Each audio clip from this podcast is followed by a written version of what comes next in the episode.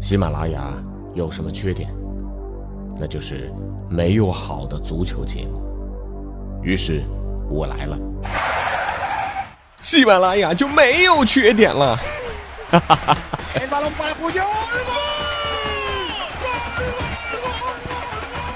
我是俊君，喜欢足球，听足球欢乐多。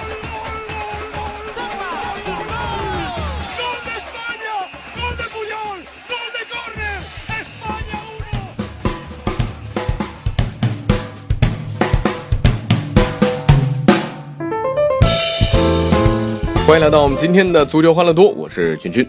那最近这两天啊，相信这个中超最火爆的消息啊，都来自于上海滩。呃，首先就是有着小金人之称的奥斯卡即将加盟中超的上海上港。哎呀，这个消息一出来啊，这个咱们这种吃瓜群众纷纷拍案而起啊。这我在之前几档节目当中也说过啊，真的是疯了啊！这个中超人傻钱多啊，呃，反正各种言论都有吧。但是呢，这两天，呃，我也想明白了啊，这个这有什么，对吧？作为这个身处上海的一份子啊，这世界疯了也不是一天两天了啊，呃，买奥斯卡啊，也就四点五个亿嘛，那这四点五个亿在黄浦江边上也只够买两套房子的嘛，啊，呃，还有这个拉维奇啊，能晓得吧？啊，人家在华夏幸福休养了大半年，拿的可是世界第一年薪的两千八百七十六万欧元啊。呃，所以这么想，其实梅西还 C 罗啊，真是不容易啊，甚至真的，我有的时候觉得好可怜啊。每个礼拜啊踢这么卖力，常常要首发踢满全场啊，为个金球拼得死去活来啊，轻伤还不下火线，这煤球王啊，甚至还经常踢吐了，对不对？何必呢啊？这来中超养老还不是美滋滋的啊？啊，当然这个话说回来啊，上港花六千万欧元买奥斯卡啊，现在想想，嗯嗯，好像也不太贵了，对不对啊？你看看恒大啊，呃，买中甲球员张成林啊，花了一点五个亿，那这个球员连国足都没有进去过，那好歹奥斯卡是巴西国家队的十号啊，是内马尔的队友啊。啊，前两天呢还有说这个张成栋那将以一点八亿人民币去华夏幸福。呃，这么算下来，奥斯卡简直物超所值啊！呃，另外你看，曼联一亿欧元买的博格巴，表现呃也就那样吧。那据说奥斯卡在上海上港的周薪将达到三十五万英镑啊，年薪达到一千八百二十万英镑。呃，这个是什么概念呢？折合成人民币啊，就是一点六个亿啊。按照每小时来算啊，奥斯卡啊在上海他的时薪每个小时的薪水是一万八千元人民币。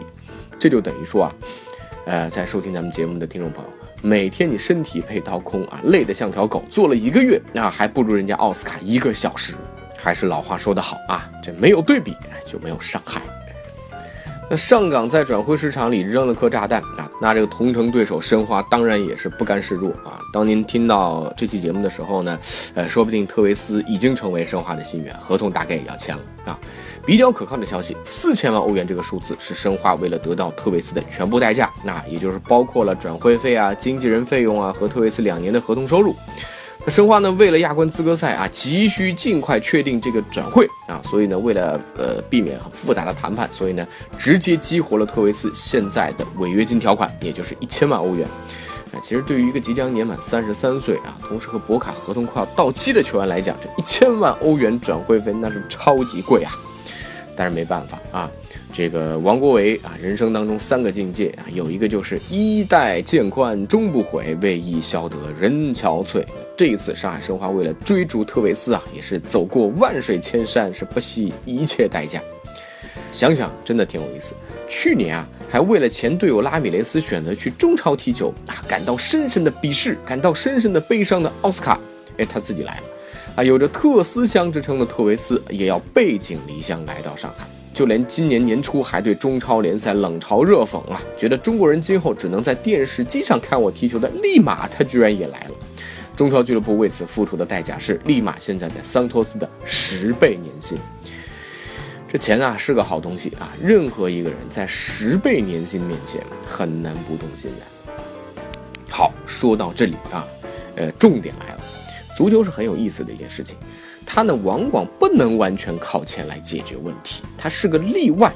大家会发现，当上港六千万欧元买下奥斯卡，上海申花重金抢下特维斯的时候，一支日本球队叫鹿岛鹿角，靠着全日班三比零战胜了麦德林国民竞技，居然闯进了世俱杯的决赛。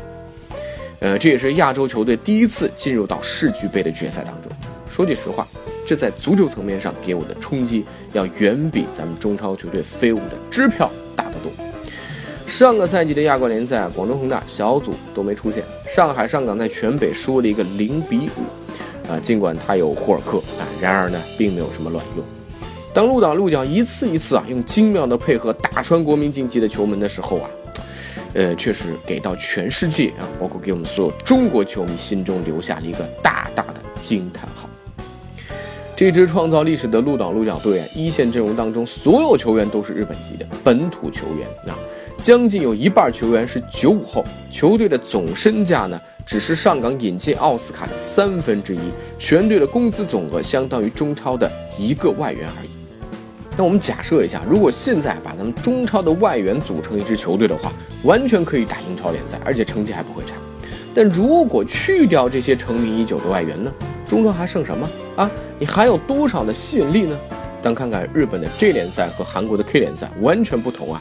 无论是在亚冠赛场还是世俱杯的赛场啊，他们的本土球员都是绝对的主角，外援只是配菜。全北现代在世俱杯当中弃用巴西外援莱昂纳多，鹿岛鹿角呢只用了十一个日本球员。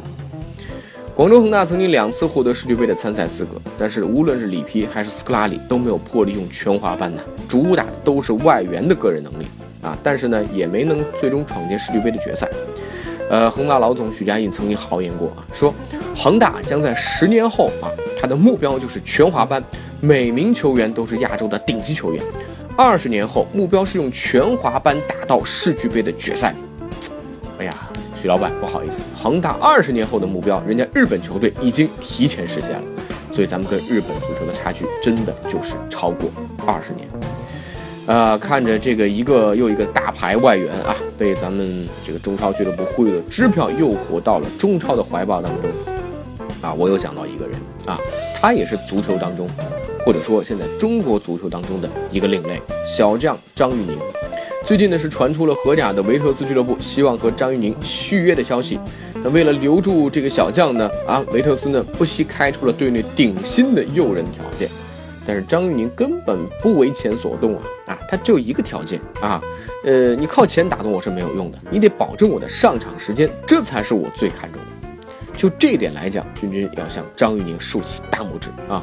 你说要只考虑钱啊啊，张玉宁回中超俱乐部能挣很多啊，转会费至少两个亿，所以金钱方面显然不是张玉宁考虑的。